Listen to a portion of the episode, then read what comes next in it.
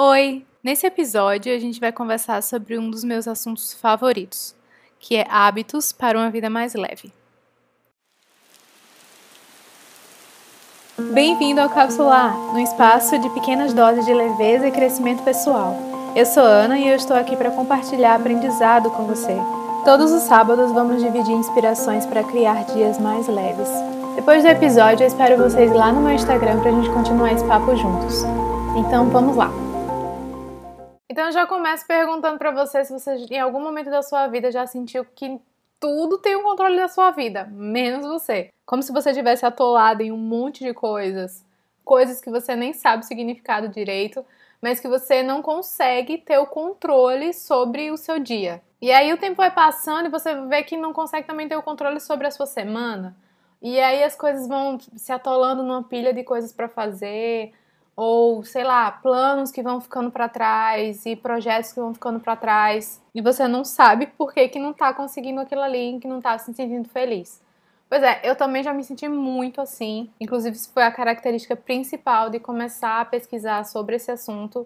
Porque, sinceramente, eu cansei de acordar todos os dias como se a minha alma tivesse ficado na cama e o meu corpo tentasse desesperadamente adaptar ao ritmo de tarefas que chegavam. E daí, quando a gente finalmente detecta que tem um problema, que seria a primeira coisa que a gente tem que fazer, a gente tem que detectar que alguma coisa está errada na nossa vida, a gente vai pesquisar soluções para resolver essa coisa. No universo da autoajuda, existem muitas frases como tome a rédea da sua vida, tenha metas, realize sonhos.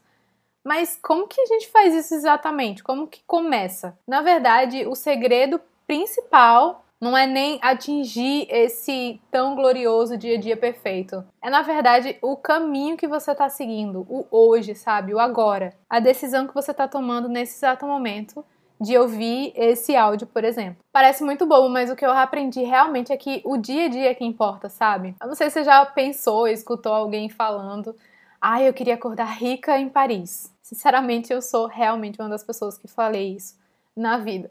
Mas se a gente parar para pensar direitinho, se isso acontecesse na realidade, qual seria a história que a gente ia contar? Ok, um belo dia acordei rica. Ponto. Acabou. Mas o dia a dia, o que, que aconteceu, sabe? Qual a tua jornada até chegar nesse estágio maravilhoso de sonho da vida? Claro que isso é um sonho de uma pessoa, né? Você provavelmente pode ter outros sonhos de ápice, mas é meio que assim, o que, que aconteceu até você chegar no ápice da sua felicidade completa que você acredita que seja, né? Na verdade, sua felicidade completa. Claro que ter um plano, ter um ápice é uma das primeiras coisas que a gente precisa pensar. Viver a vida ideal não é uma utopia.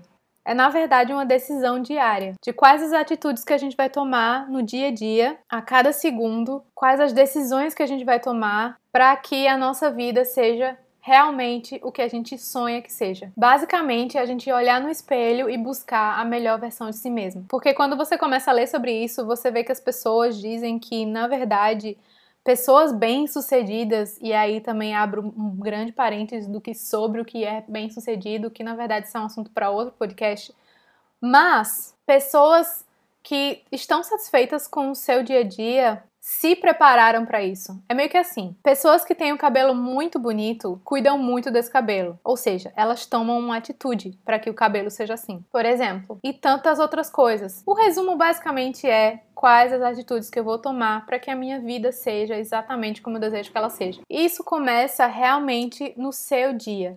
Amanhã de manhã, quando você acordar, experimente reservar 30 minutinhos para cuidar de você mesmo. Nem que você precise realmente acordar 30 minutos antes. Só faz essa experiência. Tenta um dia e vê se dá certo. Assim que você acordar, no lugar de acordar já desesperada, cansada e pensando: ai meu Deus, mais um dia começou, porque eu sei, eu já estive aí. Tenta respirar fundo, presta bem atenção no que você está pensando. Quais são os seus primeiros pensamentos do dia? Em uma época da minha vida, eu me sentia muito mal quando eu levantava. Tanto que eu estava procurando ajuda médica mesmo, porque eu tinha pensamentos, inclusive, mórbidos. Foi esse cuidado de tentar entender o que estava acontecendo nos meus, meus primeiros pensamentos do dia que me levaram ao diagnóstico de hipotiroidismo, por exemplo. E a partir do momento que você tem um diagnóstico, você pode começar a tratá-lo. Então, o primeiro segredo é você entender o que está acontecendo com você logo nos primeiros momentos do dia. E aí entra a segunda parte, que é você levantar e pegar esses pensamentos e, e botar eles para fora. Como que a gente faz isso? Muitos livros defendem a prática das chamadas páginas matinais, que basicamente é um diário matinal. É você acordar e escrever sem precisar ter uma lógica, sem precisar ter um texto corrido ou uma coisa muito robusta. Simplesmente escrever tudo que tá passando na sua cabeça. E, gente, isso é muito mágico. Eu iniciei essa prática no passado com a mandala lunar. Logo pela manhã, eu escrevo todas as coisas que vêm na minha cabeça, tudo que se passa no meu corpo, o que eu realmente estou sentindo naquele momento. E eu percebi uma mudança muito grande, porque eu comecei a entender que aquilo fazia parte de um grande ciclo. Havia momentos que eu me sentia de tal jeito, outros momentos eu me sentia diferente e aquele negócio se repetia. Mandala lunar e ciclos femininos são outros assuntos para outros momentos, mas vamos focar em acordar, respirar fundo, prestar atenção no que está pensando e escrever. Escrever, na verdade, é uma prática essencial em todos os sentidos da vida. A nossa mente serve para armazenar coisas, mas nem sempre ela precisa ser entupida de coisas. A gente vive hoje um ritmo de excesso de conhecimento, excesso de coisas, e a nossa mente precisa ser aliviada de certa forma. Então, escrever, manter um diário é um bom hábito para ter uma vida mais leve. E o papel não vai te julgar, não vai te dar pitaco, nem te olhar com a cara feia. Então, ele é um espaço seguro para você depositar todos os seus pensamentos sem julgamento. Claro que você tem que manter isso num lugar secreto, se você não quer que as pessoas vejam o que você está escrevendo. Outra coisa que a gente precisa desenvolver é a amorosidade, sabe? Muitas vezes somos muito duras com nós mesmos. Quer dizer, você xingaria uma pessoa que você realmente gosta? Você ia olhar para ela e dizer, cara, como você tá feia hoje. Se você ama alguém, você enxerga uma certa beleza, mesmo acordando de manhã com a cara toda amassada. Então, quando você acordar e se olhar no espelho, não se sinta inferior. Porque a gente só precisa realmente lavar o rosto, se alimentar, dar uns incentivos para a pele e tudo vai ficar bem.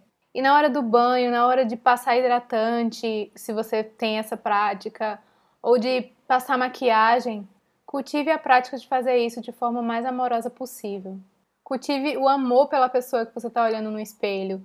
Passe esses produtos da forma mais carinhosa na sua pele. Tenha um momento de ter esse carinho de contato com a pele.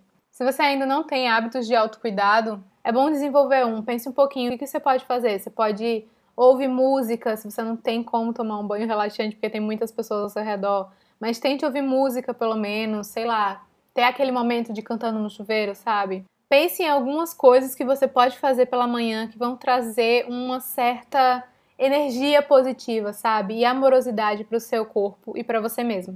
E aí, gente, é tomar atitude mesmo de o que você pode fazer hoje para ser a melhor versão de você mesmo.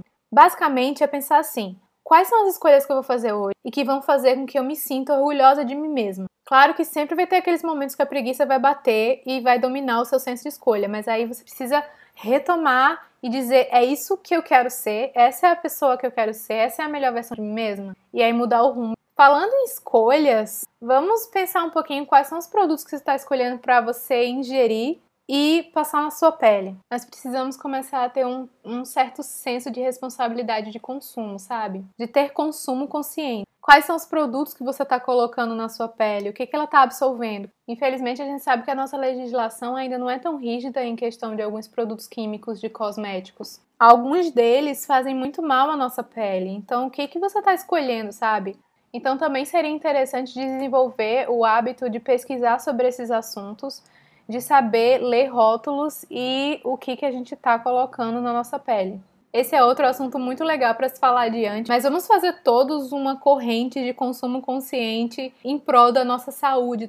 Essas pequenas atitudes vão fazer com que o nosso dia se torne um pouco mais tranquilo. Mesmo que muita coisa aconteça, são as escolhas que a gente faz nesse dia diante dessas muitas coisas que vão fazer com que a gente sinta orgulho ou se decepcione consigo mesmo mas ainda é possível ter certo controle sobre essas escolhas. E depois de um dia super corrido, outra coisa que me ajuda muito é ter um momento de leitura. Reservar 20 ou 30 minutos antes de dormir para leitura é uma prática muito legal. Foi assim que eu entrei no processo de eu odeio ler para, meu Deus, eu não consigo parar de ler. A leitura alimenta a mente e ajuda a gente a relaxar antes de dormir. Se você acredita que leitura não é para você, que até acha bonita as pessoas que leem, mas definitivamente você não tem tempo de ler, você não gosta de ler, você não tem saco para livro, eu era uma dessas pessoas. Só que quando eu comecei a fazer o TCC, eu me vi na obrigação de ler, gostando ou não. Então a minha estratégia foi: eu vou comprar um livro muito levezinho e vou tentar ler um pouquinho de cada vez, até me acostumar com essa coisa de leitura. Esse livro foi As Crônicas de Nárnia e ele não só me ajudou muito durante o processo de monografia, eu li muito, porque a leitura dele é muito gostosa, é um livro muito leve e ao mesmo tempo cheio de ensinamento. Ele é realmente um livro muito marcante na minha vida, porque foi o livro que fez com que eu gostasse de ler. Depois que eu comecei a ler, na verdade eu peguei o volume único e consegui devorar em pouquíssimo tempo. E consegui ler muito rápido, eu terminei de ler antes de terminar a monografia, sabe? Outro livro que me surpreendeu muito ano passado foi A Princesa Prometida. Eu resisti muito a esse livro porque meu primeiro contato com ele foi um banner na Netflix e parecia muito história de mais do mesmo, da princesa que precisava ser salva pelo príncipe, e isso não me atraía muito. É, mas quando eu vi a Melina Souza falando sobre ele, dizendo quão maravilhoso foi a leitura, eu me senti atraída por ele. E confesso também que pelo projeto gráfico do livro.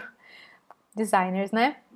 Na verdade, a leitura desse livro me surpreendeu muito positivamente, porque além de ter um projeto gráfico muito legal, a leitura é maravilhosa, a narrativa é muito gostosa, tem algumas partes machistas, sabe, que é bem característico da época, mas tirando isso, é muito gostoso de ler. Então eu super recomendo. Outro livro que eu li no começo do ano passado, de 2018, foi Os Criadores de Coincidência, que na verdade é um livro também com a narrativa muito legal, mas que tem um ritmo gostoso, sabe? E o final é muito surpreendente. Eu não consigo falar muito sobre ele, porque, cara, só lendo.